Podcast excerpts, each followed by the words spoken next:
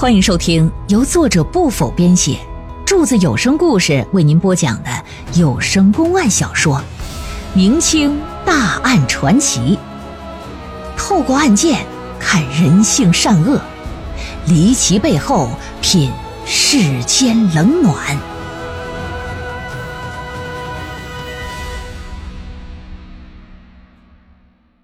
建阳惊吓死亡案第三回。在回县衙的路上，这师爷呀就一脸的疑惑不解，说：“大人呐，那那小运哥的话可信吗？”大人一听这个，拿手就捋了捋胡子，说：“原本我也是半信半疑的，毕竟他没看到方秀才的正脸啊。但是衣服那总能是辨别清楚吧？刚刚他确认方秀才穿的就是那身衣服。”那说明就是方秀才无疑，而方秀才去了杜家，他自己却说没去，只说从那唐六的家里出来就直接回了家，还不敢和我对视。这说明什么呀？说明他在说谎，想掩盖真相。那那如此说来，这方秀才就是凶手。反正目前来看，他的嫌疑最大呀。走吧，先回衙门。回到县衙。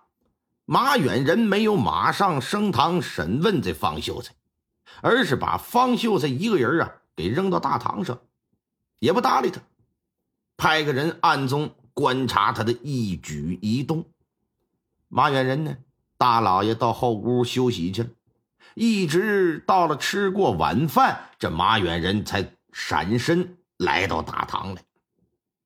他有什么异常反应吗？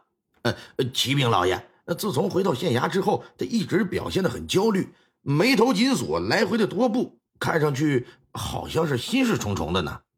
嗯，来呀，升堂。马远仁点了点头，转屏风上堂审案。方秀才一看来人了，哎，大人，小生从未触犯法律，请大人明鉴呐。方文才，你觉得本县？要不是有凭有据，我会把你给请到县衙来吗？你庄上的运哥，午后看到你从杜芍药家里出来，你却对本县说你在唐六的家里吃过酒饭就回了家。从唐六的家到你家根本不需要经过杜芍药家，而你为何去他家，从而故意隐瞒呢？方秀才一听这话，那是脸色大变，一时之间竟然是无言以对了。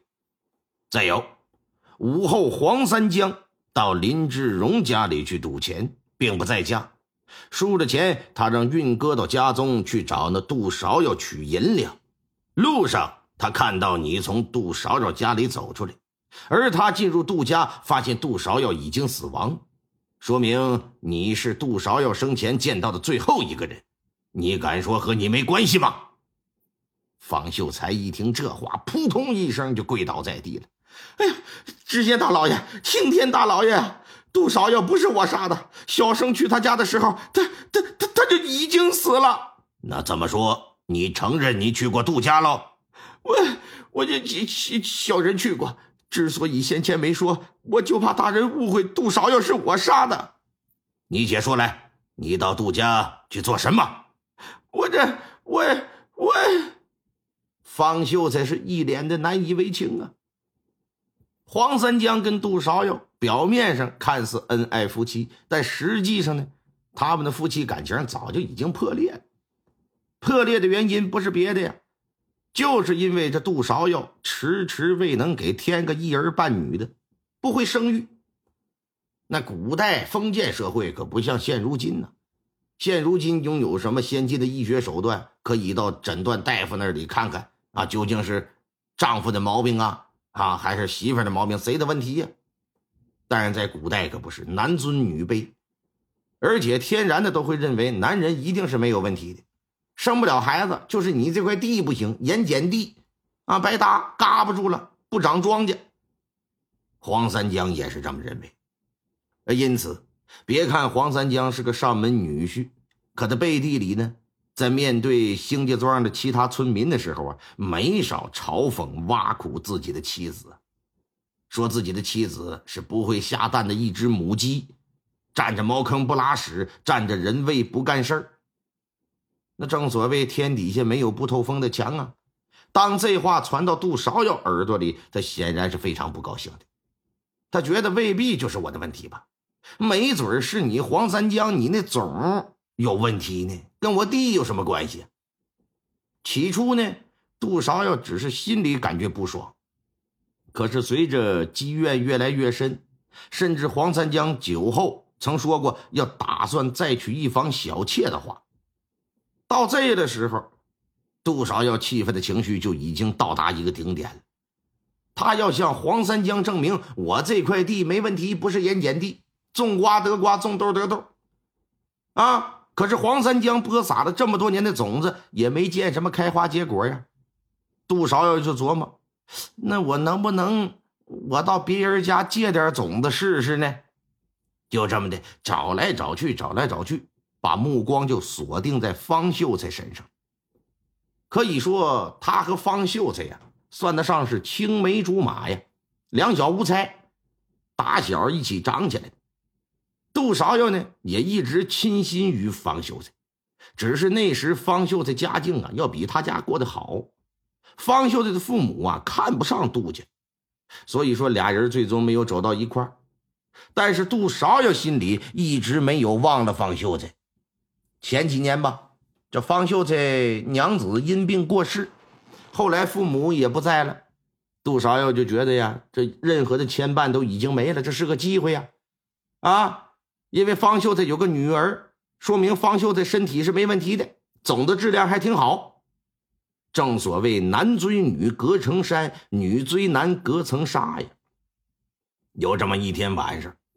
趁着杜老汉和黄三江都不在家，杜少要偷偷就到了方秀才的家里了。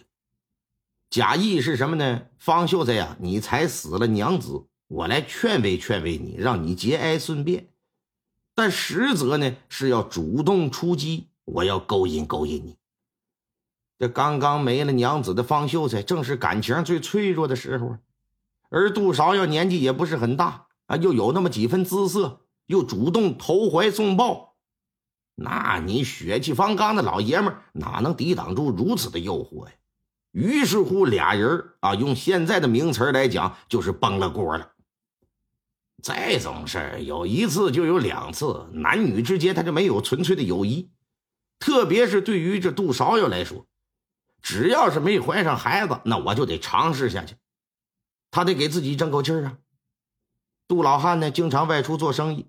黄三江要照顾家里的田地，偶尔啊也要出门帮着杜老汉去打理打理生意场的事儿，这就给了杜芍药和方秀才的时间和空间了。哎，只要一有机会，俩人就凑在一块闷得密。今儿个中午去给唐六子家孩子瞧病，看完病又留下来吃了一通酒，酒席宴前呢还喝了不少。从唐六子家里出来，这方秀才就有点犯困了，打算回家睡个觉。可是走到家门口啊，他忽然想起来，这已经有些日子没和杜芍药行那鱼水之欢了。正所谓饱暖思淫欲嘛，正好喝点小酒。只是也不知道这黄三江是不是在家，他决定啊，就去看看。到了杜芍药家的家门口，方秀才呀喊了几声黄三江，寻思。黄三江要是回应了，哎，他就顺便呢找个借口聊几句就走人。要是黄三江没答话，那就好办了。嗷了嗷了就喊了几嗓，黄三江没应声，大门也是虚掩着的，吱扭一声推开门可就进来了。又喊了几声，还是没人理会，径直的就朝着里边的正房去。可是来到正房一推门，令他没想到的是啥呀？到了卧房一看，杜少要是二目圆睁，死在了炕上。当时吓得可就醒了酒了。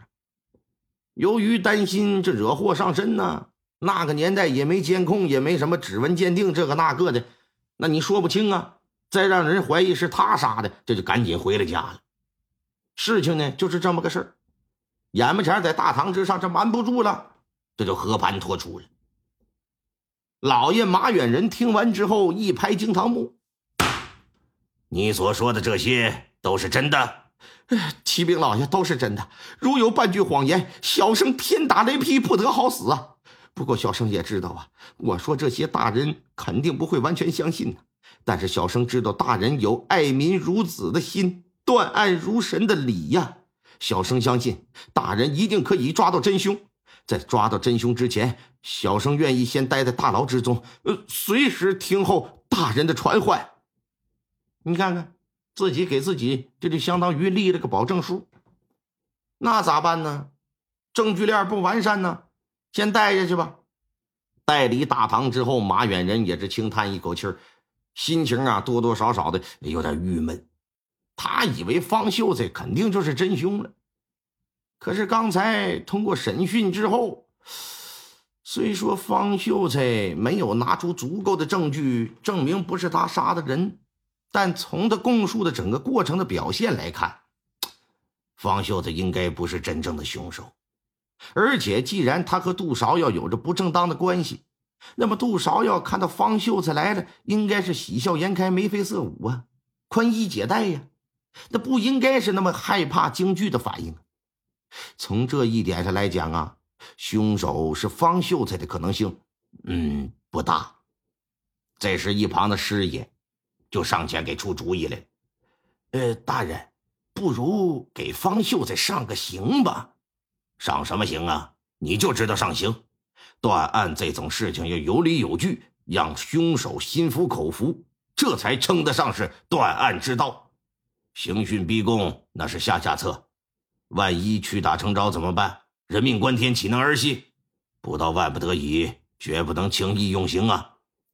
是是是是是，大人说的对，小人也只是个建议嘛。目前来看，杜芍药应该不是听到某种声音，或是见到某个人被吓死的。虽说他患有心疾，又在睡觉，但毕竟是白天，又在自己的家中，当时又没干什么亏心的事情。不至于随随便便就被吓死，他一定是看到什么非常恐怖的东西，才使得他的心脏承受不住而亡啊！可是，这会是什么呢？这老爷就站起身来，在屋子里边一圈一圈的可就走开了，脑子里边也在高速的旋转，思考着案件。眼下，老爷，眼下只有运哥和方秀才。有重大的作案嫌疑啊！但是他们都说看到杜芍药的时候，杜芍药已经死了，除了他们就只剩下黄三江了。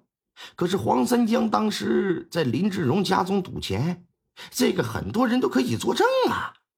哎，哎，马远人一听这个，脑子里突然之间就产生一个想法：有没有可能是黄三江离家之前？杜芍药就死了呢。听众朋友们，本集播讲完毕，感谢您的收听。